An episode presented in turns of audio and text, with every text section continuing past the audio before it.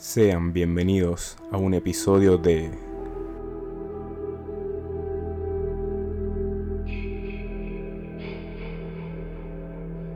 ¿Por qué no lo pensé antes? El podcast. Emisión especial.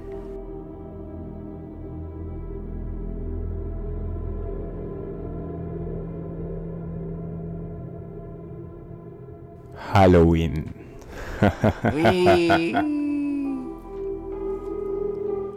Hola gente, hola amigos. Hola a todos, ¿cómo están? ¿Qué tal Gerba? ¿Cómo estás? Todo bien, muy bien. Lindo, lindo fin de semana, ¿no? Eh, bastante, bastante movido. Y estamos con este tema, con este ambiente, porque sí, es Halloween. Es una fecha muy especial, quizás no tan valorada en este país, pero bastante, bastante movidita en todo lo que fue este, este fin de semana. Yo no sé si valorada, pero como decís vos, eh, festejada. Festejada, es como que, no sé, aquí en Argentina la agarramos como para... Como, como que no sé si lo- nos adueñamos de Halloween, pero la acogimos y, empezamos a, como, como querer festejar, ¿no? O sea, lo, lo, pusimos como, como excusa. Pasa que, a ver, los argentinos siempre tomamos cualquier fecha como una excusa para festejar lo que sea. Llamémosle, por ejemplo, la fiesta de San Patricio, Uh, que sí. es una fiesta irlandesa totalmente, que nada tiene que ver con nosotros. El pero la tomamos, la tomamos como una opción para salir de fiesta, escabiar. El Oktoberfest también, una fecha, una fiesta alemana, que Yeah. tampoco no tiene nada que ver con nosotros, pero lo mismo lo tomamos como una fecha especial para salir a tomar. Y encima es prácticamente como todo el mes. Entonces, esta es una fiesta que realmente no tiene orígenes en nuestro país, sino más en lo que es Europa y Mm. en lo que son las tradiciones celtas y demás, que también me hace acordar mucho al capítulo de Los Simpsons cuando eh, tenían el especial de la casita del terror, Uh, donde salía, Muy salía esperado esos Homero esos con el traje de mi bella genio que le pegaba eh, huevos a su propia casa, y era como que salgan, que salgan, Claro. y que salgan a, a dar dulce y al final, eh, papá, en nuestra casa. Y ahí nomás es como que Homero la, la increpa Lisa de, eh, de que era bruja. Bueno, también tenés todas esas, eh, esas historias acerca de los aquelarres, de la quema de brujas y demás, que obviamente el, pueblo como más eh, originario de todo esto es Salem. Pero mm, igual, a ver, la, la- fecha viene por otra cosa. Eh, Sí, acá, acá veo y, y hemos estado averiguando porque ¿por qué no lo pensé antes? Investiga. Oh, sabe eh, mucho. Sape, sape mucho, diría el gran querido y candidato a presidente Alexander Canigia.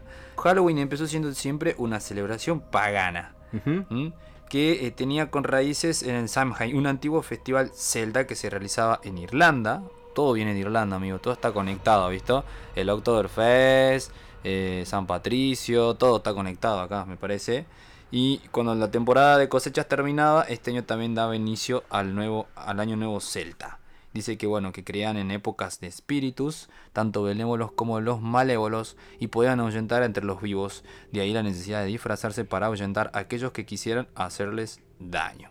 Con el tiempo, con el tiempo, ya en la década del 40, en el 1800, o sea, en siglos anteriores, mirá cuánto tiempo tiene, tiene Ah, esto. es, eh, Es una banda. No voy a decir milenario porque son eh, miles de años, pero realmente Yo eh, creo que el que patentó Halloween Ajá. es, no es millonario, es multimillonario. eh, la- billonario. era la Coca-Cola, Todo es culpa de Disney, la Coca y, McDonald's. y Glee también, porque siempre hay que culpar a Glee. bueno, llegó a Estados Unidos en la década del 40, en, allí por el 1800, y a través de los inmigrantes irlandeses fu- poco a poco fue tomando mayor forma y fue Bueno, convirtiéndose en un ritual, igual ¿no? si, si lo tomo desde otra perspectiva, mucho de lo que nosotros vivimos acá eh, también son tradiciones traídas por la... mm, eh, ¿Cómo se, sería? Como traídas de afuera, de Claro. otros países que nosotros adoptamos Claro. como en todo caso a veces mucho el tema de la comida. Hay Sí. muchos platos que nosotros los sentimos prácticamente argentinos, pero son traídos de afuera, otro lado, como la milanesa, por ejemplo. como la pizza, Como, como ¿qué otra cosa sería? el sándwich. El, El sándwich no también. es el sándwich no es originario de, de Argentina, ni mucho menos el sándwich de miga. ¿Y el mate? Y el mate, Wow. sí. Yo Creo no tomo que el mate. mate está no, no tomo ¿No mate, así que no, no me gusta. No, no puede ser. No ¿Cómo no vas a tomar mate? Yo tomo café. Café o té por ahí muy de vez en cuando. así Eso, que, eso te salió muy gentilín. eh, más colombiano que italiano. Bueno, y hay otra cosa que, que también ahí podría verse, ¿no? El hecho de que usen las calabazas. A mí me llama la atención eso, ¿no? O sea, ¿por qué usan calabazas, digamos? Porque es el símbolo de Halloween, la calabaza. Y mira, esto es eh, básicamente una leyenda celta que habla de Jack, un irlandés eh, con fama de tacaño, o sea, de rata. De ratón. eh, que logró engañar al mismísimo diablo. Uy, hay un montón de historias también de que dicen de que hay mucha gente que trató de engañar al diablo y no lo pudo hacer. Bueno, ¿Alguien puede engañar al diablo? Ghost O Rider sea, puede engañar al diablo. Güey. Sí, lo, lo sabemos. Eh, y para reclamar su alma. Y así terminar en el infierno, como obviamente es el- terminan todos los tratos con el diablo. Sin embargo, cuando murió, eh, tampoco pudo entrar al cielo, por lo que terminó deambulando entre el- ambos reinos. O sea, como que estaba en el limbo. Eh, con una, impro- eh, una improvisada linterna Güey. eh, Claro. hecha con velas y nabos, básicamente como si fuera el jinete sin cabeza. Siempre hemos visto esa historia como si fuera que Claro. cambiaba esa, La historia de- esa de- cabeza por una calabaza. Crane. Ichabod En Crane. el, en el, ¿cómo es? En el pueblo que se llama Sleepy Hollow. Sleepy Hollow. Y que tiene tantas versiones y tantas películas. Una película que me dio eh, mucho terror, mucho miedo cuando Ya, era ya pendejo. vamos a hablar mucho de eso porque hay Sí. muchísimas películas y muchísimas series que han dado mucho Claro, pie y que- a imaginación y a mucho terror. Y, en- vamos a hablar de aquellas que sí dan terror, aquellas que no tanto, aquellas que con el tiempo te generaron o no te generaron, aquellas que por ahí dicen que, que, han, que son de terror, o que por ejemplo en algún especial de Halloween las pasaron como si fueran terror y vos decís, pero esta no es de terror. Bueno, o hay sea, muchas películas que son de terror, pero de terror de verlas, de vos mirás y decís, esta cagada hasta acá, así, no, olvídate. Hablando de costumbres, de, digamos, de digamos de todo lo que es este parte de, de lo que es Halloween, está también el hecho de la frase, ¿no? Truco, trato, eh, digamos, ese tipo de cosas, digamos. Sí. Otra de la costumbre dice...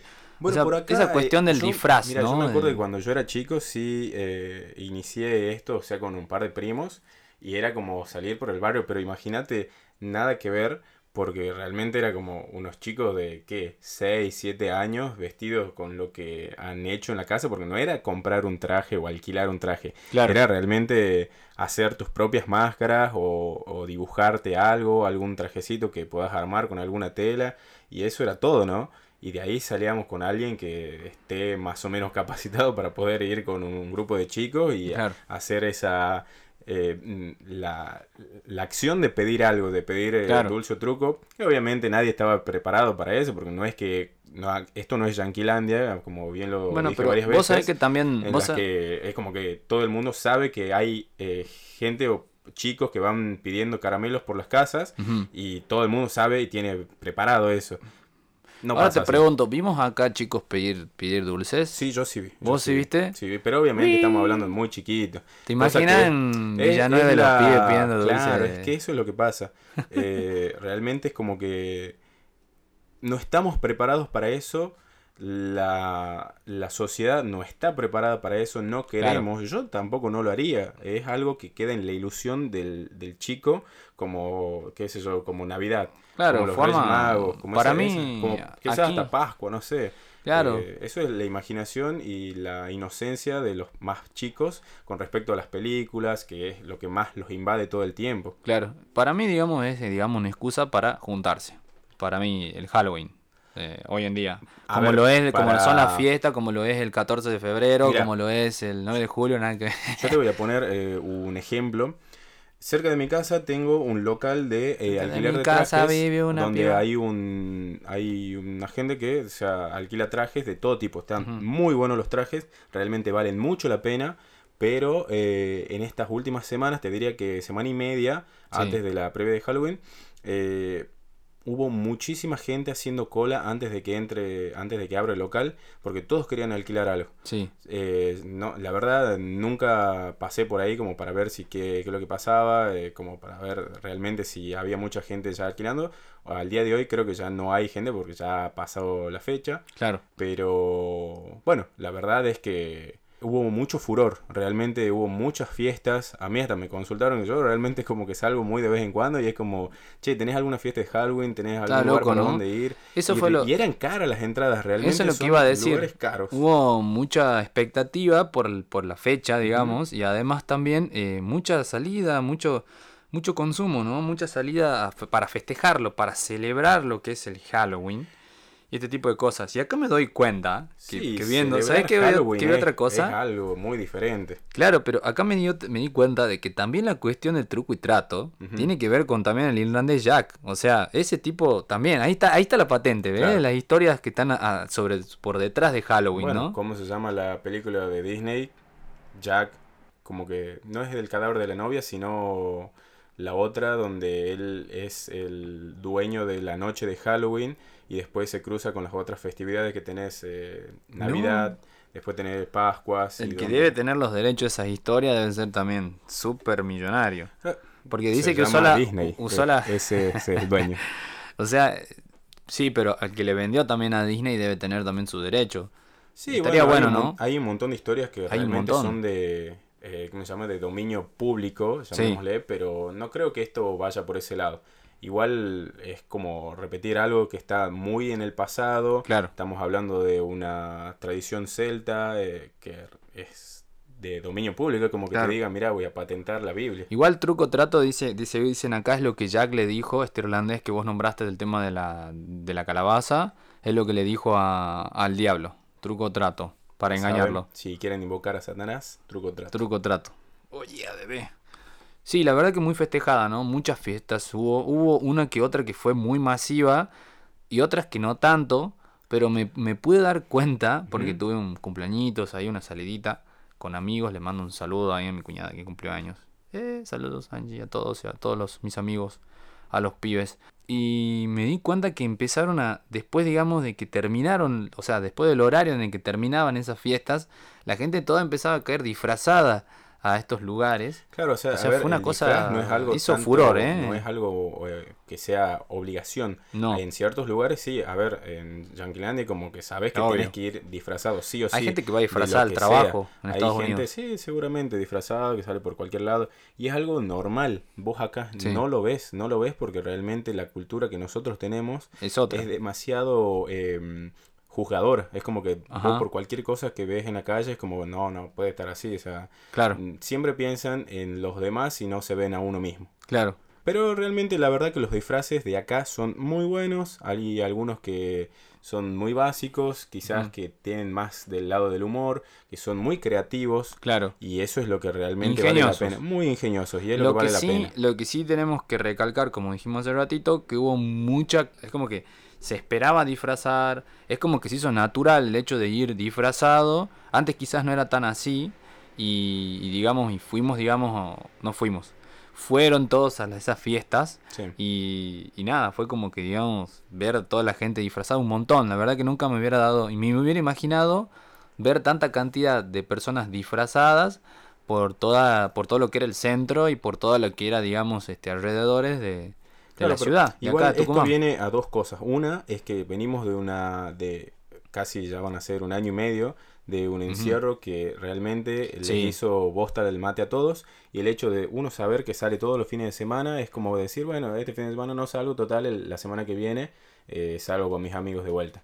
Entonces, el hecho de no haber salido durante todo un año, año y medio, año y cuarto, ponele, Claro. es como que ya te incentiva a todos los fines de semana salir, salir, salir, hacer jodas, fiestas, chupar, lo que sea. Y es como que el hecho de conseguir un traje también lo hace más entretenido, le pone Claro. color a la salida. Y realmente es como que todo el mundo estaba tan abocado a eso y, a- y habiendo tantas fiestas, tantos eh, eventos en salones, Sí. en casa, porque no es solamente un alquiler de un salón, sino también hay muchos amigos que se juntaron en su propia casa, 10, 15, 20 amigos, en una casa tranqui, una fiesta eh, normal, como cualquier juntada que hacen acá en Sí. Argentina. Todos Sí. sabemos, todos hemos concurrido alguna vez, y es solamente música, escabio y amigos. Claro. Pero sumándole el plus de un buen disfraz, eh, la celebración, mucho ingenio. esa, esa es la combinación que realmente es como que viene siendo furor y por lo que tanto todos, eh, todos estuvieron eh, alquilando trajes o disfrazándose de lo que más les gustaba. Realmente vi muchos eh, disfraces clásicos, pero uno que, uno que otro era como bastante ingenioso de alguna película, alguno, algo relevante, algo que vos decís, ah, sí, es de esta película. Realmente yo no me disfracé, no sé, vos te disfrazaste. no, no, no, no. Yo vivo disfrazado, así que no pasa nada. Listo, listo. Usamos es una como que máscara todos los normal días. todos los días. Eh, No, no, no, no uso máscara, pero, pero vivo disfrazado con lo que me pongo, así que está todo bien. Me dicen, por lo menos lo que me dicen cuando me conocen, che, estás disfrazado, sacate, cambiate, ponete otra cosa. no, mentira. No, realmente no, no me disfracé, eh, fue algo tranqui, pero sí vi mucha gente, incluso en el, digamos, en, en el lugar donde estaba, festejando el cumpleaños de mi cuñada, había mucha gente disfrazada. O dentro de todo un buen porcentaje, una buena cantidad de personas, digamos. Pero sí he podido ver, tanto en redes como ya avanzada la noche, por así decirlo, eh, mucha gente que, digamos, se disfrazó de todo tipo de cosas, desde cosplay, o sea, anime, em, eres otaku tú, Eh, anime, este, bueno, superhéroes, había gente que se disfrazó, incluso hubo un meme importante de un chabón que se disfrazó de, de Scaloni cuando estaba accidentado, eh, gente de la selección, jugado, o sea, increíble. Lo que me llamó también la atención mucho fue eh, muchos pibes disfrazados de personajes femeninos y muchas mujeres disfrazadas de personajes masculinos. Me Es llamó que mucho el la atención. intercambio es, eh, es más que obligatorio, porque realmente es algo que se tiene que hacer y además es un disfraz que lo utilizás una vez, Claro, dos veces. no lo el digo año. como para como algo malo, ¿no? O sea, obviamente, para entendido, o sea, lo digo como algo que digamos me simplemente me llamó la atención, o sea, vi ese tipo de cosas, ¿me entendés? Ujú. No eran, aparte lo digo como algo también in- ingenioso en el hecho de, de que no es solo salieron un poco del molde y del estereotipo de los disfraces, porque había una variedad importante. Pero bueno, sí, Claro. creo que los más, los más vistos para mí fueron de La Casa de Papel, de El Juego del del Juego del Calamar, Calamar, sí. que habían un montón. Hasta Ibrahimovic se disfrazó de Ibra, se disfrazó del Juego del Mm. Calamar, así que estuvo ahí. Eh, bueno, hubo de Chucky, eh, hubo también de, de, los, de los más clásicos. de los más clásicos también, pero creo que los más novedosos ahora fue también... Hay, uno, hay unos personajes, no sé si de anime, que tienen como coronitas arriba, no Los sé. Padrinos mágicos. Puede ser los padrinos mágicos. Eh, la verdad que me llamaron mucho la atención porque habían varios que se disfrazaban Claro. de esa manera. Pero bueno, es lo que yo pude ver el, digamos, la noche de sábado, amigo. Igual, repitamos una cosa, es como que todos se disfrazaron el sábado, pero la fiesta en realidad era el domingo. Pero bueno, sabemos de que lamentablemente si la fiesta cayera lo mismo un martes, lo mismo el sábado siguiente o el sábado previo le hubieran hecho Claro. la fiesta. Claro, claro. Es así. Porque el fin de semana es el día que se sale. vale, vale, vale, digamos, la, la víspera, amigo. La Claro. espera. La espera y festejarlo cuando ya son las 12, el mismo día 31 de octubre. Exactamente. Bueno, es así. igual, aparte estuvimos haciendo un par de preguntas Obviamente. en nuestras redes sociales. acorde a nuestro festejo, porque nuestro festejo y nuestra manera de celebrarlo va a ser eh, contando historias, anécdotas que han tenido que ver mucho con, con este día que bueno, que hemos adoptado, hemos adoptado Mm. Halloween. Ha- Haremos una segunda versión de Halloween, Gerba, próximamente. Esperemos que sí. Seguramente, En seguramente. la, en la decimocuarta. con un montón de temporadas. Yo, por ejemplo, he tenido mis historias anormales, personalmente. Sí. Después pasamos, si querés, a contar lo de los demás, lo que tenemos acá, porque tenemos un, un par, varias. Hemos elegido entre todas. Bien. Y a mí lo que me pasó fue, por ejemplo, cuando, no sé si te acordás, cuando fuimos a- en el colegio a Tafí del Valle. Eh, era un. Es un. Para ponerlos un poco en contexto, en Tafí del Valle, nuestro colegio con Gerba, nosotros fuimos al colegio juntos, egresado el año 2009 en San Francisco. Bueno, en el colegio en ese momento, Gerba no estaba, yo iba al primario de ese colegio. Y era había una casa en Tafí del Valle, que era, este, no sé si un refugio o un convento o un albergue, creería yo, para los curitas y los padres franciscanos. Y entre tantas cosas también ese lugar lo alquilaban, porque la verdad que era muy pintoresco el lugar, era muy bonito, era en el Tafí del Valle, estaba bien ubicado, lindo lugar para ir a pasar un fin de semana. Y entre tantas cosas, eh, bueno, íbamos de convivencia allí todos los cursos y a mí en sexto grado me tocó ir para allá. Eh, me tocó ir en varias oportunidades, con Gerba también, pero esta fue una de las primeras veces. Bien. Una de las noches hablaron un poco sobre, este, bueno, una casilla que había atrás, la famosa casilla, que después ya con Gerba también vamos a hablar, que había un curita que en algún momento decían y contaban como que se había matado, ta, ta, ta, ta, ta, no sé qué cosa. La cuestión es que vamos a dormir a la noche, yo estaba acostado totalmente, camas cuchetas, eran cada habitacióncita era para cuatro personas, dos camas, cuchet- dos camas cuchetas, una en cada este, lado, extremo, izquierdo, derecho. Y en un- yo estaba en la parte de arriba, me acuerdo. Y en un momento, y en un momento de la noche, estaban todos recontra dormidos, ya empecé a sentir como que alguien respiraba, así. Algo así. Sentí una respiración, me llamaba muchísimo la atención porque no eran ni ronquidos de los pibes. Oh, Imagínate, un chiquito de, Ujú. 6, de 11 años ya roncando, demasiado jodido. Em, pero era increíble, entonces yo en un momento me despierto, miro hacia, el- digamos, hacia la puerta de entrada de la, de la habitación, que era ahí nomás, enfrente, y veo como si fuera la silueta de un cura, así. Y que no, me tapé así al toque. ¿Cómo sabes que cuál es la silueta de un cura? Y bueno, porque tiene la, la, la sotana, amigo. Ajá. O sea, la sotana. ¿Sí? El traje de un Sí. cu- No digo traje, pero la sotana sería Sí, sí, todo sí. lo... el- Sí. Y le veía así y estaba, y estaba respirando. Estaba respirando y yo estaba, no, me tapé, me tapé, me tapé, me tapé, me tapé. Y me quedé así quieto, literal, hasta que me dormí. Pasó de vuelta y te juro que sentí que me respiraban en la Ah. espalda, boludo, literal. ¿Pero no estabas en una cucheta? Sí, Ajá. no sé cómo, pero sentía eso. O sea, Y bueno, me dormí con todo el terror, me levanté obviamente súper empapado, con un frío del orto, porque bueno, en Tafí del Valle hace un frío del orto a la noche, y obviamente me lo dejé para mí, pero esa es la historietita que tengo de pendejo, la primera que me tocó anormal, después Claro. la segunda tuve un sustito ahí en San Bernardo, le hice cagar el susto a mi hermano, me acuerdo, eh, que bueno, eh, ya lo, lo- vamos a contar, Vi, creí ver en, en- en un refusilo creí ver, digamos, la silueta de una persona y me asusté. Y no, era, era la luz, era el, el refusilo, nada que ver, digamos. De- Paranormal, nada. cero, cero. Cero. Ah, entonces no cuenta. No cuenta. Tenemos historias, pasamos a las historias si querés y después, después me tenés que contar la tuya, Gerba, ¿no? Y no, yo ya soy paranormal de por sí, así que no. Ajá, sos un friki, paranormal. ¿O no? Te paso, mira, acá tengo una, his- una historia, es un poquito larga, pero realmente vale la pena. Vale la pena escucharla. Sí. Vamos a escuchar. ¿De quién es? Para, antes. O sea, es de, de comenta, un amigo, comenta. de un amigo de nosotros. Un amigo de nosotros, de la familia, de la casa, bueno, vamos. Mira, escuchemos. ¿Qué onda, amigo? ¿Cómo estás? Eh, escucha, tengo una anécdota sobre lo paranormal para contarle. Bueno, resulta que estaba en último año de la secundaria, había un concurso literario y yo estaba a último momento, como siempre, escribiendo una historia que esta vez quise que sea de terror. Porque bueno, estábamos cerca de la época de Halloween, si la memoria no me falla. Resulta que eh, la computadora eh, en la que yo estaba trabajando estaba en la pieza de mi abuela. Entonces yo cerré la puerta, eh, apagué la luz para ponerme en ambiente, así como para inspirarme un poco, mientras escuchaba eh, My Chemical Romance y esas cosas que escuchaba en esa época.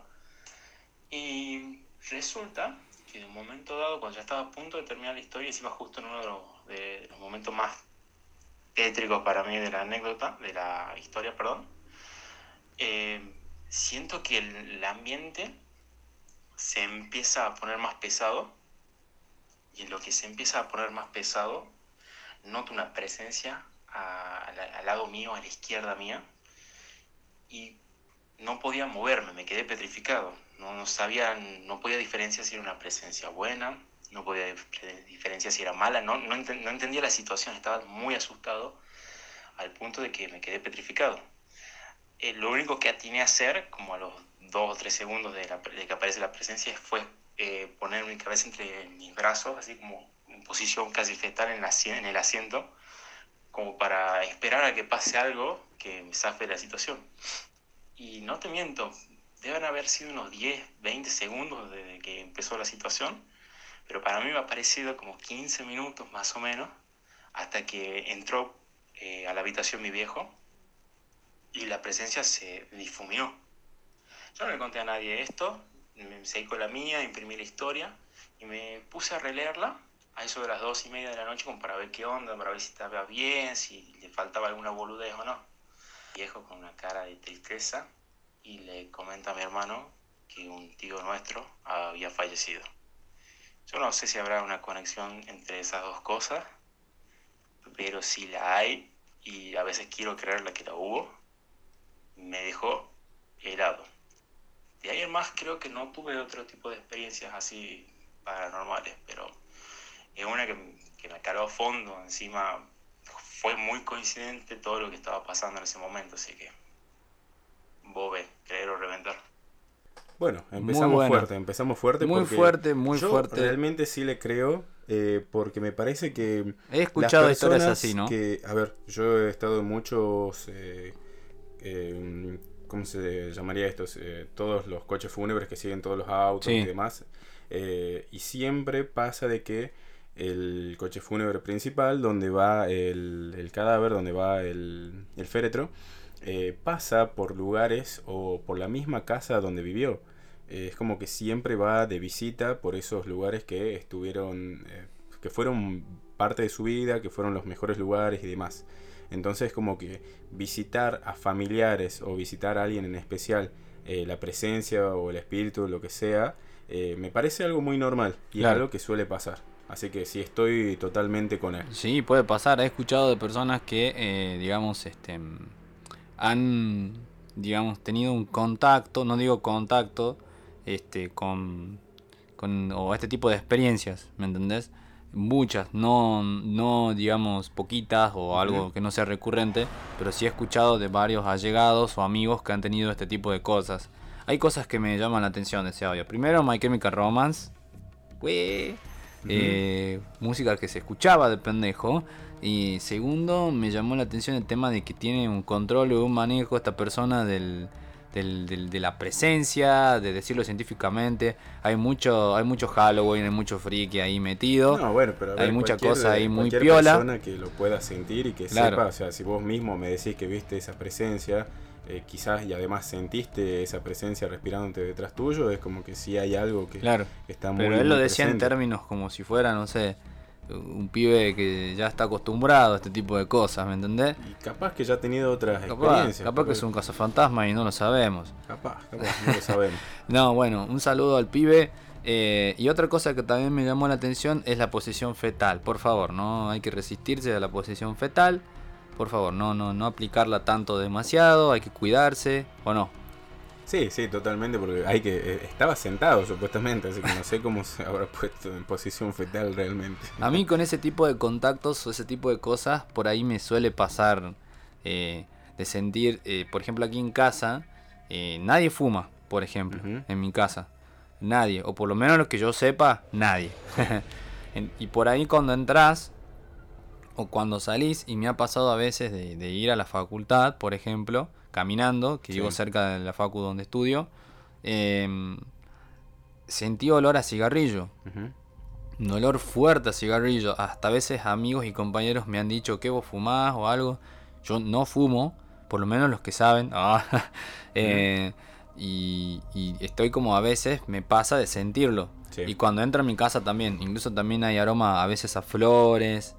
Bueno, Y sí, andamos ahí viendo quién será. de- el tema de los eh, de los olores, ya sean fuertes, si es algo como en este caso de algo de, de flores, eh, jazmín, Claro. son eh, flores que son muy representativos de, a ver, a veces del cementerio, a veces de lo que se le va a dejar a, a la tumba de- de- del fallecido.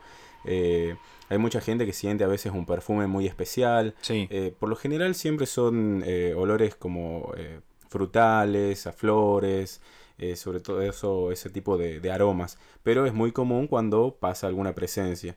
Ya sea buena o mala, eso no lo sabemos, pero eh, es una denotación muy, muy de este plano de sentir eso, esos aromas. Ahora, en el otro plano no sé cómo se lo, cómo se lo podrá sentir o cómo se lo podrá eh, emitir, poner. Muy- Hablando Capaz de... que es algún perfume que estuvo muy presente en esa persona. Capaz. Capaz que, como vos decís, es una persona muy fumadora y demás. Claro. Y el hecho de haber tenido, entre comillas, contacto con vos o con cualquier otra persona es como que le impregna esa, esa esencia. Hay un par ahí de, de- de candidatos eh, familiares eh, de parte de mi familia que bueno que han tenido que tienen esas características y por ahí quizás este pueda ser desde ese lado, ¿no? Hablando de presencias, Sí. aquí una amiga que le mando un gran saludo este a Sofi dice soñé con una, sof- una sombra negra que me hablaba pero nunca vi la cara. Deduzco que era una mujer porque parecía tener vestido se sentó en mi cama cuando tenía 17 años. Nunca pude recordar qué fue lo que me dijo, pero sí que me hablaba una banda. ¡Uy! Mucha gente con presencias, ¿no? Dice, una vez otro amigo, Leandro, me manda un saludo ahí al cata, Leandro, una vez cuando era changuito estaba a punto de dormirme y sentí que alguien se sentó en la punta de la cama. Pensé que era alguno de los perros o mis viejos, pero no, empecé a tirar patadas, pero no sentía nada, solo el peso en la punta del colchón. Y ahí sentí como me pasaran la mano por una de las piernas, pero no era una mano normal, sino como con uñas, tipo con garro. Este lo agarró Fre- Freddy Krueger. Bueno, igual hay muchas, eh, muchas historias que, por ejemplo, algo como esto, tiene Mm. mucho que ver con el tema de la parálisis de sueño.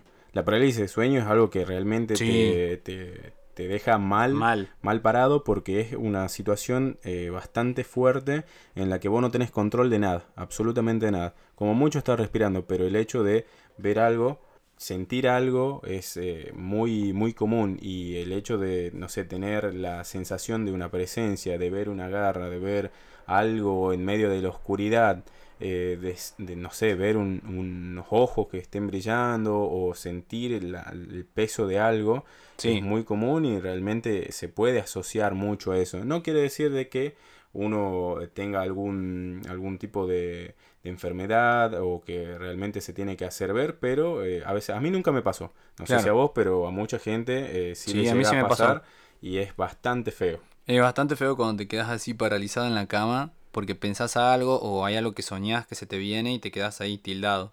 Fue como muy así, es como una, una experiencia bastante medio heavy, pero bueno. Después quedas como nuevo porque te das cuenta que sos un boludo porque no pasaba nada, ¿entendés?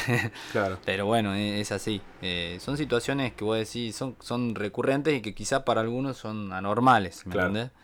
Bueno, mira, acá tengo otra historia de Joaquín. Ajá. Eh, en San Pedro de Colalao, que es una ciudad muy conocida acá en Tucumán, un pueblito en todo caso, eh, una vuelta cuando fui con mis amigos a la noche, vamos al cementerio tipo 3 de la mañana. Cuando Ah. estábamos eh, como a 100 metros, había una señora vestida de negro con dos perros enormes. O sea, capaz que son los perros del mismo Satanás. Oh, yeah. Eh, nos seguimos eh, acercando y vemos que la señora se para y comienza a acercarse, caminando lentamente, así que tranquilamente yo podría haber salido corriendo. Eso es lo que yo haría, no lo que hizo Joaquín. Cuando pasa esto, eh, salimos todos rajando. Bueno, exactamente lo mismo, así que eh, no estamos muy lejos. Eh, corriendo a mi casa con, y diciendo que en su vida había corrido tan rápido. Bueno, seguramente nunca te han robado. si vivía acá en Tucumán, sabés lo que es correr. Obviamente. El pegar y correr, obviamente, tirar de la calle y salir corriendo. run. Algo que, que digamos que, que hay que recalcar de esta historia es que el cementerio de San Pedro es muy tétrico. Ah, O sea, el que fue con amigos a San Pedro y no pasó por el cementerio de San Pedro a la noche, no, no, es- no, no sabe lo que es, digamos, tener una buena vivencia, porque No, es no, un no, cementerio... Una, una- una vivencia. No, paranormal. pero de pendejo lo haces, viste, de pendejo lo, lo haces, lo terminas haciendo. Es, para que te des una idea, ¿vos fuiste o no? No, ¿Alguna vez? no, no Nunca. importa. es una calle así, de- no está enripiada, no es como es como viste el costado del cementerio norte, Sí, bueno. pero no, pero en este caso eh, es una calle que no está asfaltada, Sí. es de ripio, por así Sí. decirlo, y hay un descampado total. Bien. O sea, estás vos ¿Estamos yendo- hablando de monumentos o de tumbas en la, en la tierra? No, no, no, estamos hablando del camino y al No, no, no, no, no, me refiero a si qué es lo que hay, tumbas en la tierra o monumentos. Tumbas en la tierra, sí. Perfecto. ¿Con tiene- lápidas o no? Tiene lápidas, bueno, en algunas. Pero lo que tiene también es que es una verjita, así una rejita como uno de los, los, los, los dibujos. Sí. Pero obviamente no cumple esa expectativa. O sea, es una rejita chiquita. Lo que tiene es que alrededor de ese cementerio no hay absolutamente nada. O sea, no hay nada en el sentido de que lo de los de una cerca o mm, no hay nada, no, hay, no hay, nadie vive. No hay nadie nadie vive alrededor del cementerio, o sea, estás vos, el campo y el cementerio a las 3 de la mañana. Yo tampoco no viviría cerca del cementerio. No, está bien. Bueno, acá en la ciudad hay gente que vive cerca, pero, no viven capaz porque el tema de que no está eh, no habilitado, sino como que realmente no hay no es una zona residencial. Claro. Bueno, puede ser, o sea, eh, vos al principio de la calle sí, pero ya es tan adentro. Claro. O sea, es tan dentro de, ese lugar o de ese barrio. Sí. Que ya llega un punto en el que ya se. es como que si salieras de la ciudad, más o menos. ya empieza el cementerio, por algo es que como termina la zona residencial y empieza la zona del cementerio. Claro, y es como. Estás solo ahí, o sea, estás vos, tus amigos, todo, y es como que. ¿Entendés? Escuchas cualquier cosa, cualquier ruido, cualquier movimiento y es imposible, casi difícil encontrar a alguien ahí. A ver, eh, démosle un par de lógicas a esto. Perros hay en todos lados. Claro. Y segundo, que una señora a las 3 de la mañana ahí puede ser tranquilamente cualquier uno. O puede ser una persona que esté ahí por razones religiosas, de familiares. O de cuidado del cementerio. cuidado del cementerio, porque también están los, los guardias, eh, que bueno, en este caso puede haber sido la señora, el sereno, la sereno. Mm. Eh, por otro lado, también puede ser, eh, qué sé yo, alguien que esté en situación de calle, que está por ahí. puede ser. Eh, y realmente, tanto como cerca del cementerio, como en la plaza principal, como en cualquier zona residencial, es libre de andar por cualquier lugar. Por supuesto. El tema es que, bueno, es la impronta que uno vive, la situación en la que uno está, en el, y decir de, che, nos adentramos a esto, a esta aventura y de encontrarse con esa persona, uno empieza a maquinar y pensar que realmente es esto, o sea, que es una presencia, que es alguien malo, cuando realmente no lo es. Capaz que los perros ladran porque realmente no es alguien conocido y los perros ladran por cualquier cosa. Claro, es. totalmente. No, no le quito mérito al hecho de que los perros también o cualquier animal siente diferentes presencias. Es más, es muy sabido que los animales tienen la, la capacidad de predecir, qué sé yo, a veces terremotos, eh, alguna situación climática, eh, hasta, no sé, la misma presencia de algún espíritu, cuánto no hemos visto un animal eh, mirando hacia la nada y uno dice, deja de mirar hacia la nada porque ya me estoy cagando de miedo. Claro, claro. O en las distintas películas cuando ladran a algo que vos decís que no ves, que no pensás que fuera, y es una presencia maligna, como todos, o benigna. Exactamente. O una presencia, o mi presencia. Oh. ¿Tenés alguna otra historia por ahí? De fantasma era el vago, ¿visto? Eh, sí, tengo una que me acaban de mandar. Voy a hacer, eh, hoy digamos, estamos ciegos porque no la hemos chequeado, por ende la vamos a escuchar así nomás, o sea, así como entra, ¿entendés? Mm. Porque somos muy arriesgados, porque nos la recontrabancamos y ahí vamos a ver qué, se, a ver qué pasa, a ver. Dale. Mira, de historias paranormales lamentablemente tengo varias, pero creo que la que se llega a las palmas fue un cumpleaños de mi papá, que sonó el teléfono atendí el teléfono de casa, el fijo, y me dijo, hola, habla la tía Babi, lo paso a saludar a Pablito, que es su cumpleaños. Le digo, hola tía, yo sin tener idea quién era la tía Babi. Le digo, mira, papá está trabajando, pero llega en un par de horas, mediodía, seguro lo encontrás. Me dice, no, bueno, mira, no sé si voy a poder llamar después, pero déjale un beso grande, decirle que lo quiero mucho. Y nada, feliz cumpleaños. Bueno, bueno, tía. En medio de lo que estaba hablando, corto, y llega mi mamá, pero Chema, acabo de llamar a la tía Babi para el papá, me dice, no, no hay chance. Sí, la tía Babi, no sé quién es, quién es. Es la madrina de tu papá, pero que está muerta hace muchos años. Persona que no tenía la más pálida de quién era, pero bueno, está la tía Babi.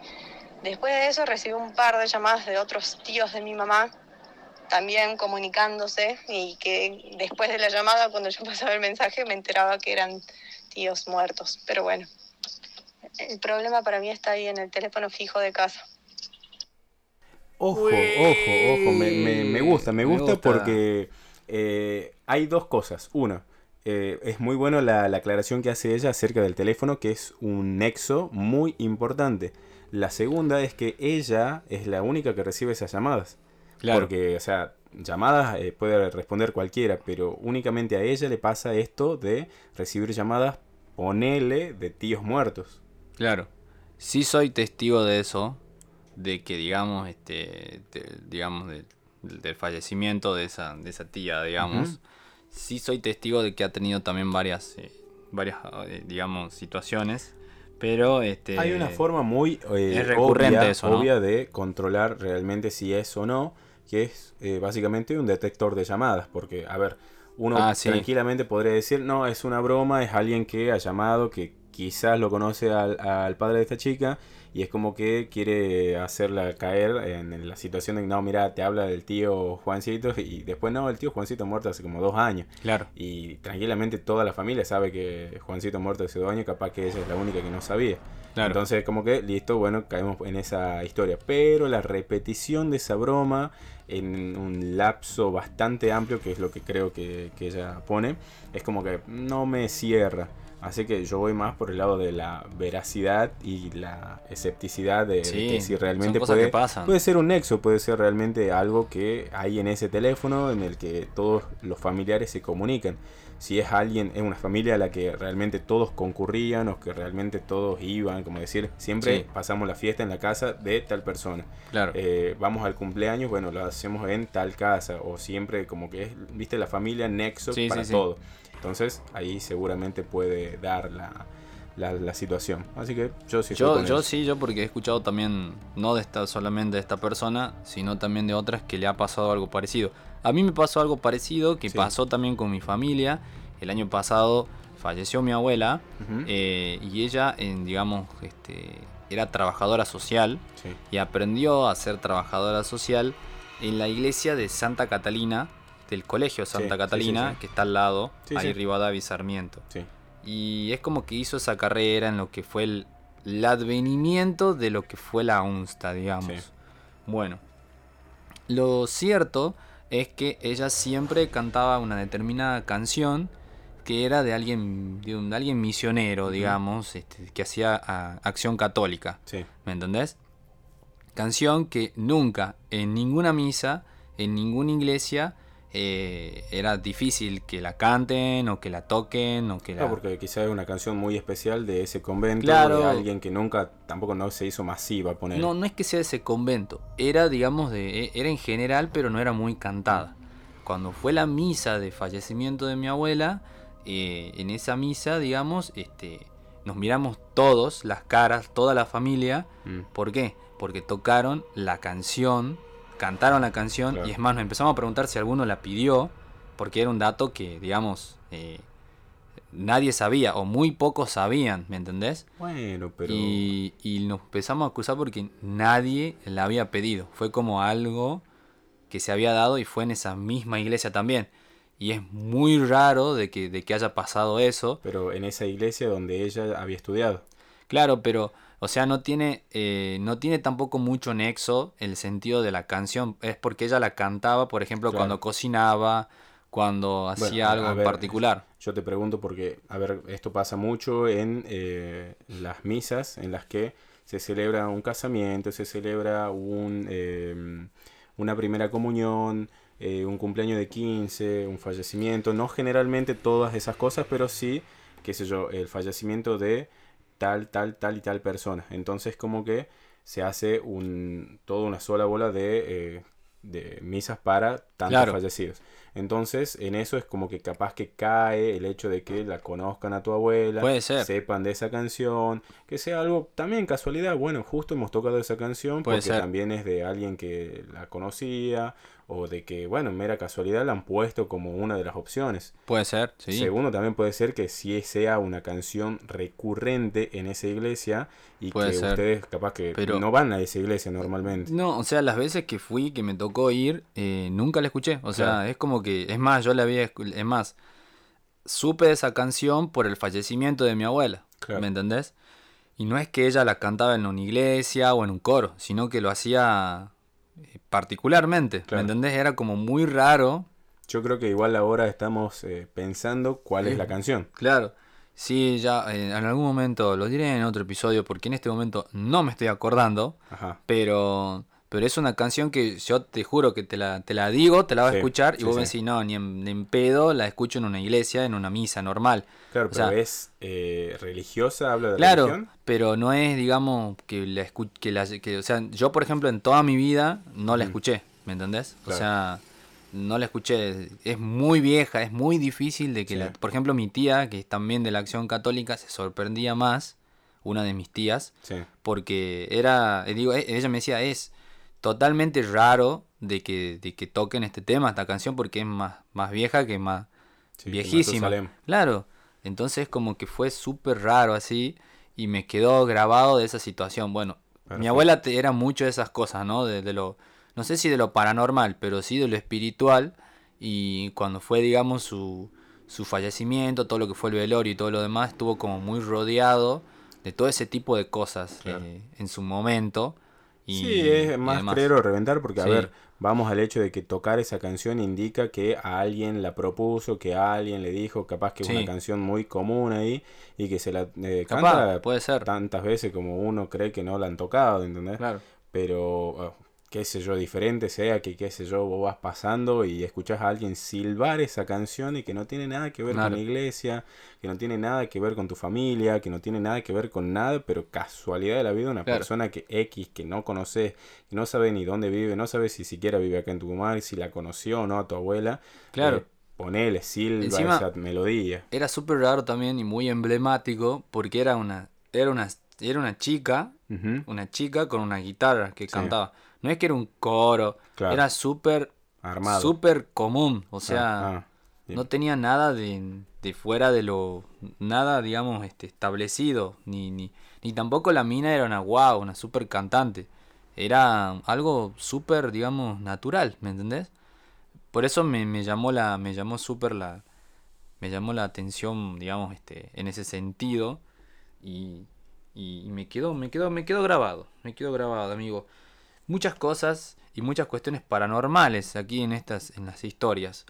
Y también habíamos escuchado al principio nuestra intro, ¿no? De todo lo que eran las películas y las series. Bueno, escuchamos recién y estamos escuchando ahora. Ahí escuchamos Sí. un poquito, ahí estamos escuchando.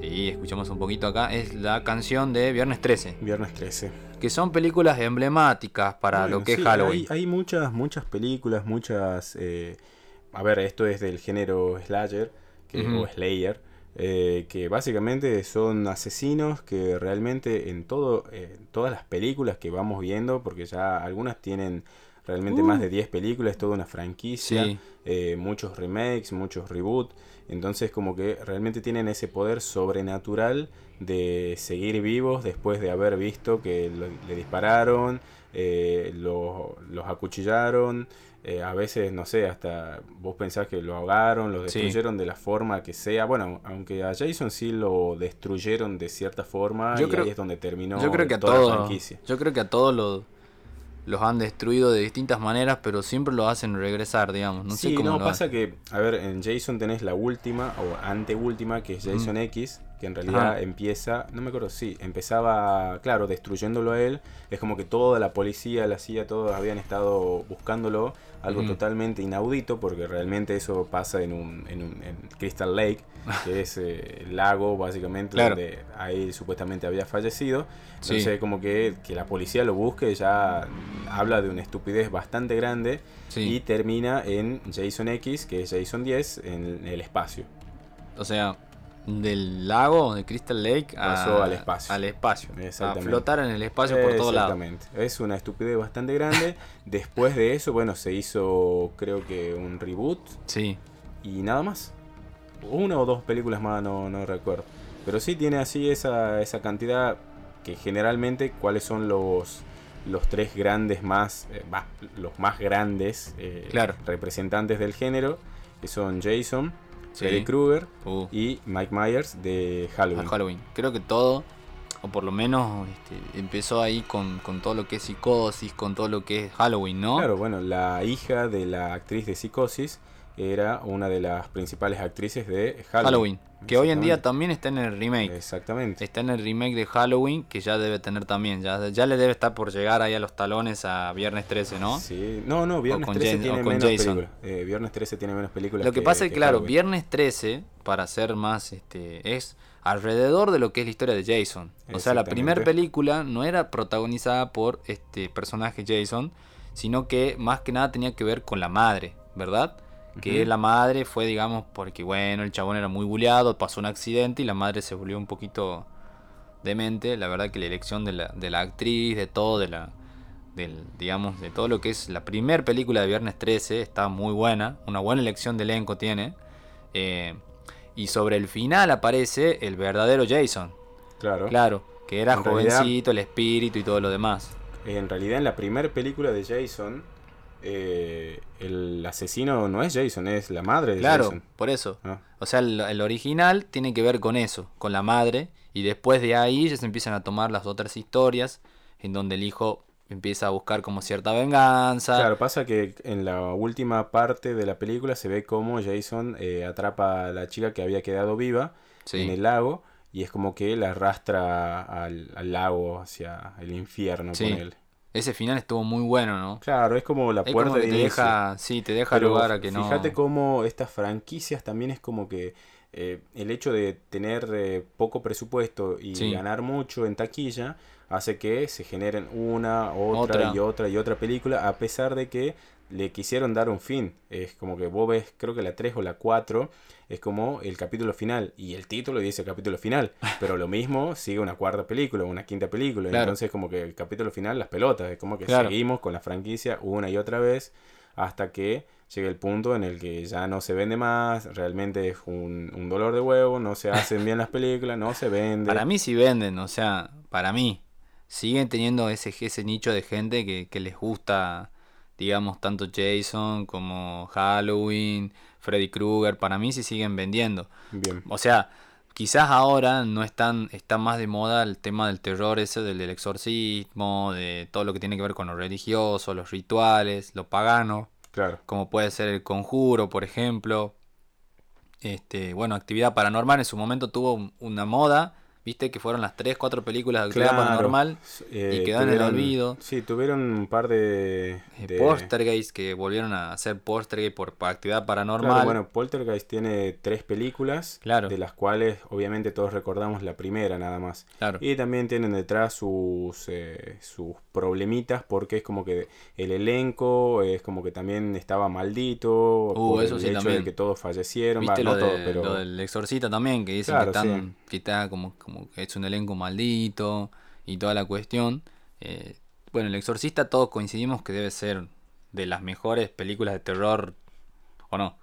sí es una de las más eh, icónicas en el Ajá. sentido de que es, es un- una idea nueva porque realmente pasar de algo eh, quizás no sobrenatural pero sí más representativo como alguien que esté afuera o que te esté mirando por la calle y que encima te vaya a matar con un cuchillo, es mucho más eh, creíble o más accesible a la, a la imaginación que eh, algo religioso. Eh, no sé, es como pensar, che, mira, entró un espíritu en mi cuerpo y ahora me está poseen- poseyendo. Así que es como que no, no va por ahí, por ese lado. Yo creo que ahora todos sabemos este, cómo es el tema de, del- de las presencias ahora con las películas, ¿no? Esto de, de que si ya hay frío en el ambiente de la casa y estás solo y son las 3 de la mañana y hay distintos señales, digamos, ahí ya te das cuenta de que puede haber una presencia Claro. no identificada en tu casa. eh, digo, wow, este, vas aprendiendo cosas. Una película que, que realmente me, me generó eh, sorpresa Sí. es una película española, Ajá. eh, creo que se llama Lucía, Mm. que habla, digamos, justamente de una chica que fue poseída y es un caso real. Claro, es bueno, un pero expediente a ver, policial. lo- los expedientes Warren también, Claro, son todos bueno, casos sí. de eh, cosas verídicas Sí. que están del lado de, eh, no la superstición, pero sí de Mm. cosas religiosas, Sí. eh, posesiones satánicas. La última película que salió también eh, Sí. es acerca de un, un- ¿cómo se llama esto? Un juicio acerca de una, pose- una, Una, posesión una posesión. de un flaco que mató a otro o a otras personas. No, sí. Sí. la vi, pero no me acuerdo realmente. Eh, entonces, como que llevar esa, esa historia a la pantalla grande también. Eh, Amity House también. eh, Sí. eh, no sé, hay un montón de, de historias. Hay una que, se llama Mamá, puede ser también. Sí, pero Sí. No, sí, pero mamá no sé si es No es realmente... tan así. No, no. es un espíritu que estaba cuidando a dos chiquitas Aquí- que realmente se habían quedado perdidas en el bosque y Claro. las alimentaba, le daba de comer. Más te que daba la impresión de verlas a las chiquitas, de los personajes, que otra cosa. Claro, sí, no sé si, bueno, por ejemplo, la, la huérfana, que no es de terror, pero Ah, sí de suspenso, sí es una historia verídica, que mm, es como que se separa mucho del original, porque Sí. si bien la original, o sea, la historia original tiene que ver con la chica esta que parecía más niña de lo que en realidad era, era como una chica de 30 años, parecía de 10, era como que sí, eso sí es real. Pero que era, tenía algo maligno, algo No, o malo. sea, la, la chica era una psicópata realmente porque tener esa capacidad para eh, camuflarse entre un niño para poder irse con otras familias y desbaratarla a la familia o asesinarla de una u otra forma era como que era de una mente perversa. Claro. Además de que la familia a la que fue a parar de donde se descubrió todo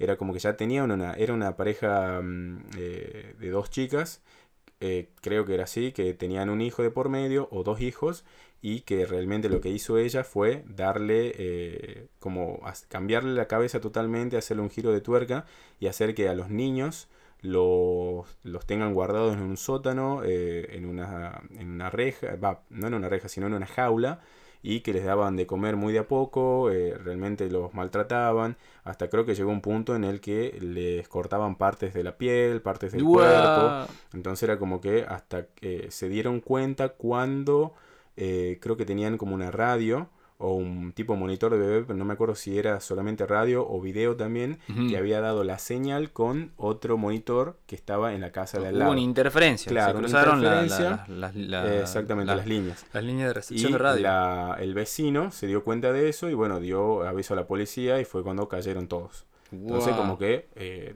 dictan, eh, está muy de- desfasado con la película. Pero bueno, obviamente está todo hollywoodizado, así que Claro. es, eh, la película que nosotros vimos no tiene nada que ver con la original, pero sí una base. Una historia de República Checa en 2007. Ujú. Se llama Bárbara Skrlova. Barbara Streisand. Está loco, no puede ser. Tortura, incesto y abuso. Exactamente. Wow, tremendo. Muy buena actriz la de la huérfana, ¿no?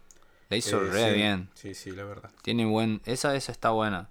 Y bueno, después es, es como que está muy de moda el tema de la posesión, de todo eso. Hay una pregunta que, que- que quiero poner acá. Eh, hubo un especial de Halloween en un canal de televisión, viste que donde dan películas de cine, digamos. Sí. eh, y pasaron la película Misery, como Ah, de terror. ah, ah, bueno, hablando de películas O sea, clásicas. ¿Son de terror? ¿Es de Misery, terror Misery eh, o es como un drama? No, no, no. Misery es una película de terror suspenso, pero es más que nada como terror al unipersonal, en el sentido de que eh, la idea de la película también es ponerse en el papel. No recuerdo los nombres de los actores, sé Sí. quiénes son, son actores súper conocidos, Sí, pero no tampoco no recuerdo el nombre del, eh, del personaje en sí. sí. Sé que Era un- era un un- escritor. un tipo de escritor que, se encuentra, se va eh, al. No sé Digamos, si era bosque, un la pueblo, montaña. un pueblo Claro, tipo onda. Alaska, ¿viste? Algo Donde hay un montón de nieve Algo así. y tuvo un accidente. Exactamente. Y una chica lo salva y esa chica ah, sabió ser una psicópata total. Claro, la, la chica era eh, fanática, fanática de, de él encima. Que bueno, después con el tiempo te vas dando cuenta que la personalidad de esa persona está totalmente descarriada. Y bueno, Bueno, el en tipo realidad, como que quiere salvar eh, su vida. Vos viste, o yo lo vi en un montón de, mm, llamémosle sitcoms, eh, historias de, sé, alguna película que hace referencia a eso, o en alguna serie, que la persona, hay una persona que está enferma y hay otra persona que Mm. lo cuida. Y a su vez la persona que la cuida a esa, a esa persona enferma lo mantiene enfermo. Que es algo que se vive eh, tranquilamente en la realidad, porque es algo que, qué sé yo, eh, vos estás enfermo, pero que, eh, quizás tenés un resfriado. Pero yo a su vez eh, no te doy los remedios necesarios para que vos te cures y eh, hago alguna otra cosa para que vos sigas enfermo, por decírtelo, no sé. Sí, Eh, si estás resfriado, capaz que eh, te doy otro remedio que parece la cura, pero en realidad de eso quizá ponerle puede ser un veneno, algo por el Wow. estilo. Y la parte más fuerte de esa película es cuando le rompe los pies. Sí, porque tremendo. le pone un palo entre sus Sus- sus dos tobillos. piernas, claro, o sea, Eh, rompe los prácticamente los tobillos. Y con un martillo, eh, no un martillo común para clavar un Sino clavo, sino construcción. claro, para demoler Eh, cosas. exactamente, le rompe los pies Sí. eh, para que no pueda escapar. Que es Sí, algo Lo drogaba eh, también. Claro, para, exactamente, digamos, o sea, lo drogaba. manipularlo. Exactamente. Totalmente, si estás dopado es como que no puedes hacer nada, no Claro. tenés noción No de tenés dónde control estás, de no vos tenés mismo. control de nada. Sí, la verdad que Eh, sí, la, la otra vez le enganché y dije, pero esto será terror, o sea, posta. Yo creo que entra en el catálogo de, digamos, onda películas co- tipo el Bueno, resplandor. pero pasa que es eso, o sea, son películas en base no a hechos reales, sino a libros. Claro. Creo que es de Stephen King. Ajá. Y obviamente El Resplandor también, que es una película que yo recuerdo, eh, la vi eh, una noche de eh, varias películas de las que como que empecé a, a perderle el miedo por haberlas visto de mañana. Pero esta película la vi una noche, mm, no sé por qué realmente era como que, listo, bueno, eh, a engancho esta película. Y la escena que más me impactó, que es casi al final, es, eh, obviamente esto no es spoiler porque ya es una película que tiene más de 30 años, Sí. es como si no la has visto, papá, bueno. Ponete al día y vas a empezar a verla. Eh, la escena en la que eh, creo que la, la esposa de Jack, creo que se llamaba, eh, va por los pasillos y encuentra una habitación abierta en la que había un personaje eh, que parecía que le estaba haciendo sexo oral a otro en una cama, Sí. pero era como que estaba vestido con un traje de oso o de algún tipo de peluche. Sí. Entonces como que se levanta muy lentamente y mira hacia donde estaba esta chica y a su vez la persona que estaba tirada en la cama también se acerca a la puerta y mira eh, quién era, o sea, quién era la chica esta que estaba ahí afuera de, de la habitación. Sí. Eh, era como una escena... mm, si lo ves ahora es como realmente que no tiene, no tiene lógica, no tiene miedo ni nada. Pero en su momento a mí sí me impactó porque además la música que le ponen a, la- Claro. a las películas, que obviamente es muy importante porque Sí. da, eh, le da una esencia, le da Sí. ese, ese ambiente que necesitas. Imagínate Viernes 13 con la canción que ponemos de Coordina nosotros. Nada que ver. Claro, nada que ver, digamos. Entonces esa, esa, esa música era como que le da el ambiente de terror, de miedo, que realmente lo, lo ameritaba. Obviamente el resplandor tuvo millones de... de, de ¿cómo, cómo te lo puedo decir? Como que se hicieron reversiones, tanto Sí. caricaturescas como de humor. eh, Parodias. parodias, etcétera. O sea, en Los Simpsons, la más reconocida, una de las más reconocidas. La casita del terror también, Sí. eh, no me acuerdo qué número, pero está eh, hecha. Yo creo que Eh, mejores parodias de terror de los, que de los es, la- Simpsons es una de las mejores, las mejores, no hay, digamos. O sea, totalmente. Eh, después, bueno, otras películas de ese tipo que sean así como, o sea, que yo, Misery, eh, después eh, tenés Carrie, que es otra de las películas también de, va, no es película, sino de las historias de Stephen King, sí. eh, donde esta chica que tenía poderes mentales termina asesinando a todo, A todo. El, el baile Sí. escolar. escolar. Se hizo una remake también Sí. Eh, con la chica esta que sale en Kikas. En Kikas, sí. después también Que es la, tenés- es la pareja, o si no, era la pareja del hijo de David Beckham. Ajá, mira vos, Sí, fachera la mina también, ¿eh? linda chica. Em, ¿Qué más? Otras películas de ese de esa índole. Eh, bueno, It. Sí. También Y es también es, un, es una- una película icónica de terror, ¿no? que también se hizo una muy buena remake. Que realmente está muy por encima del original por muchos aspectos, Ajá. pero bueno, para mí es como que el original también tiene, es el original. Es la original, no deja Así de que, ser claro, la, no deja la de ser. original, digamos. Exactamente. Sí, la verdad que sí, es una muy buena historia, la de Edith. Eh, sí, por ahí quizás unas cositas con el final o con alguna otra cuestión es como que te deja así, visto como, wow. Pero sí me gustó, yo vi las dos películas y la verdad que estuvo muy bueno. Bueno, el libro es bastante largo, muy largo, Sí. entonces como que, Y porque te cuenta la algo- historia seguramente. claro, por algo también la película está dividida en dos partes. Lo que tiene, lo que tiene, digamos, Stephen King es un universo. O sea, hay un universo dentro de cada una de las películas. Es como Bueno. que la, cada una de las películas ocurren en un mismo universo, ¿me Por entendés? ejemplo, eh, yo no sé si vos viste la serie que salió en Netflix, eh, Netflix que se llama Ash vs. Evil Dead, que es Claro. eh, una película eh, muy icónica también. Por ejemplo, si viste Billy Mandy, eh, la Sí. serie esta de, de Cartoon Network, Sí. donde sale el, un tipo que es como un mercenario que tiene, eh, creo que una sierra en el brazo. Sí. Bueno, eso hace alusión a Ash. Ash es un tipo que eh, va con sus amigos a un... Va, la película se llama Evil Dead, que también hay una remake que se hizo 2010, 2012 por ahí. Está bastante buena y seguramente deben haber visto el GIF o la escena más icónica donde hay una chica que sale, que está poseída y que sale debajo de una... eh, sale de la tapa de un sótano. Eh, se le ve la lengua, cómo sale. Seguramente la, la conocen. Bueno, eh, Evil Dead también se llama la película. Pero en esta original eh, van a un grupo, va un grupo de, de chicos ahí al bosque, que es la clásica historia donde todos son unos pendejos y van a pasarla bien. La cuestión es que caen en esa cabaña y por X motivo van a ese sótano y encuentran el Necronomicon. Que el Necronomicon es como, llamémosle, la Biblia del diablo. Ajá. Entonces, eh, ponele, porque en realidad también tiene como muchos hechizos, tiene muchas historias y demás. Entonces, dentro de esas, de- dentro de esas páginas encuentran eh, o eh, leen un pasaje donde liberan eh, espíritus eh, malignos. Claro. Que bueno, terminan siendo como los que terminan matando a estos chicos porque es como que lo poseen. Entonces la posesión hace que se maten entre ellos. Pero a lo que voy es que en el universo de Jason, si no me equivoco, entre la 7 y la 8, se menciona el Necronomicon de Evil Dead. Wow. Realmente no hay una conexión eh, segura, o sea, como que se lo menciona, pero tampoco no es como que, eh, mira, esto tiene que ver con Evil Dead realmente. Es como que queda ahí eh, en la tentativa.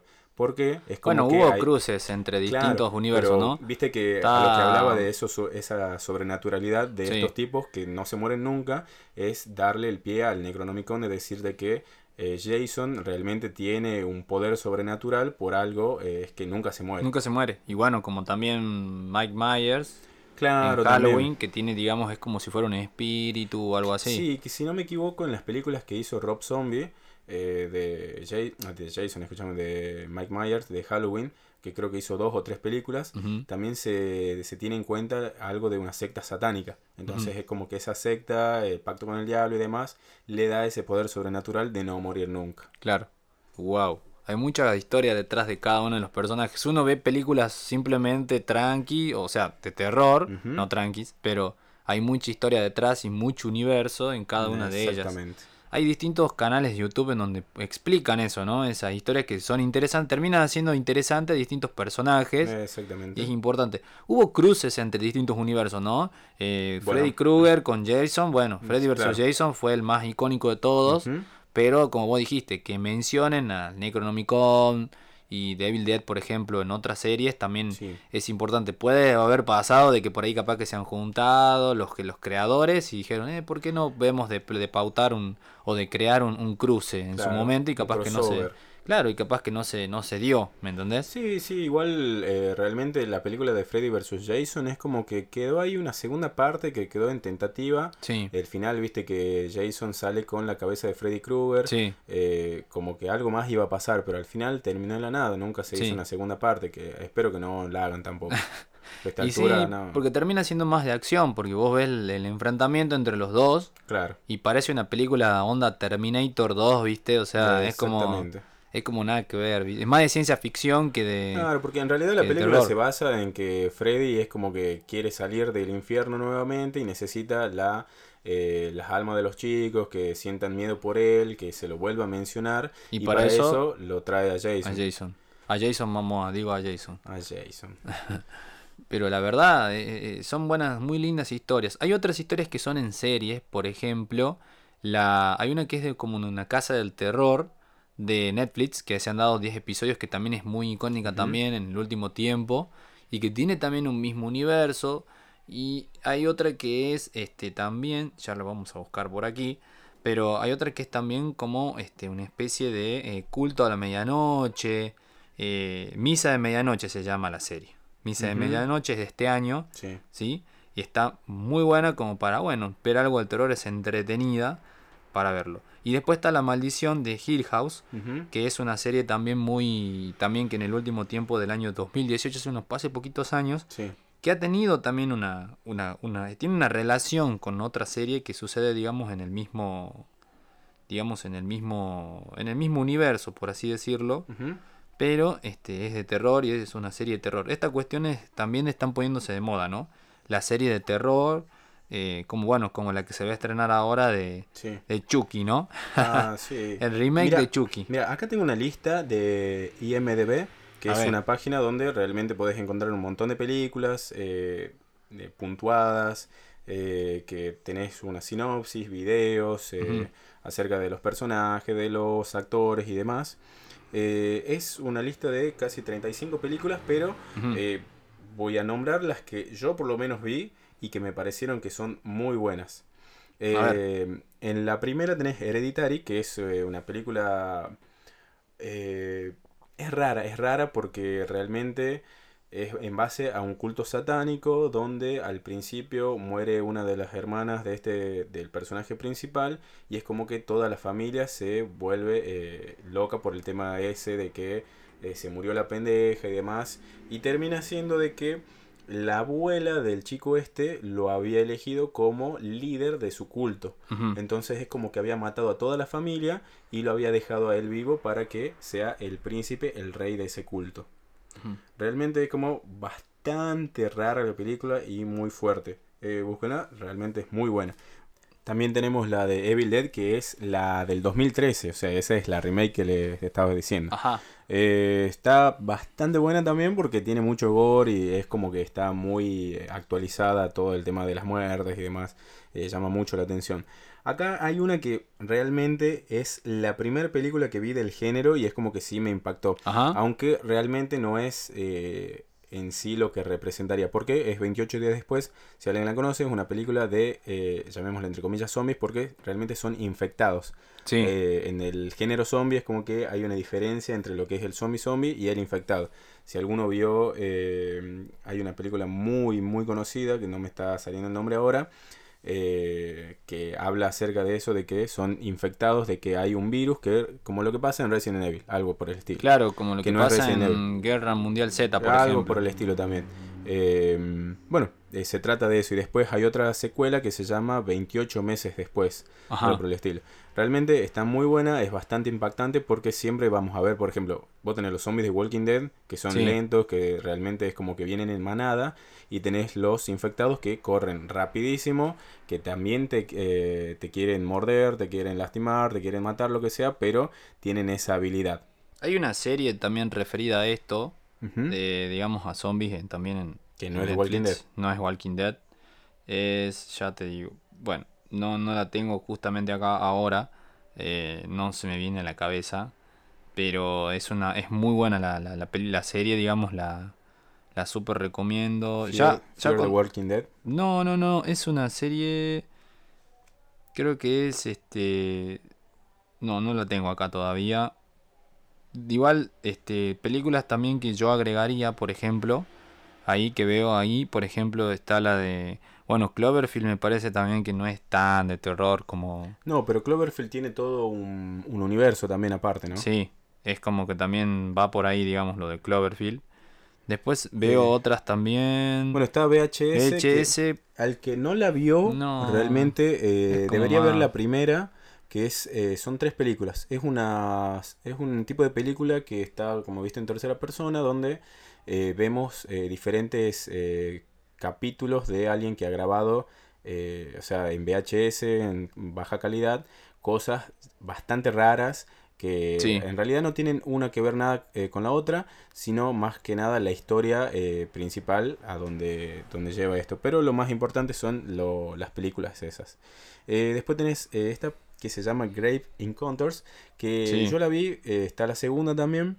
Lo que llama más la atención es porque es una serie de, chicos que eh, graban programas eh, paranormales y van a un psiquiátrico. de noche, obviamente, y van a ver qué es lo que pasa ahí. Y lo que a mí me mata en ese sentido es como que el problema ahí es que de un momento a otro no hay salida. Es como que la salida se cerró, ya no existe. Claro. Y quedan atrapados ahí adentro. Entonces como que vos te tomes, eh, abras la puerta ahora y del otro lado no hay nada. Claro. Eh, hay una pared. Cuando toda la vida hubo, eh, no sé, un living, eh, una cocina, lo que sea. o salís al patio de tu casa y no hay nada, es Claro. la, la nada misma. Es como que de un momento a otro se extinguió todo. Entonces es como que lo que te llama la atención y te retuerce un poco la cabeza.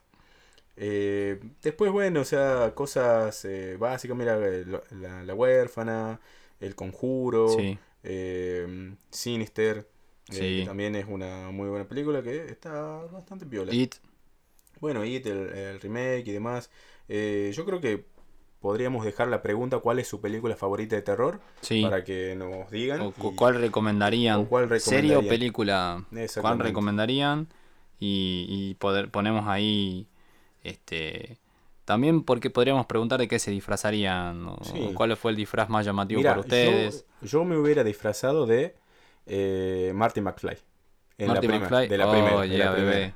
No, yo me hubiera disfrazado. Tengo, yo, yo para esas cosas como que no, no tengo un- una preferencia.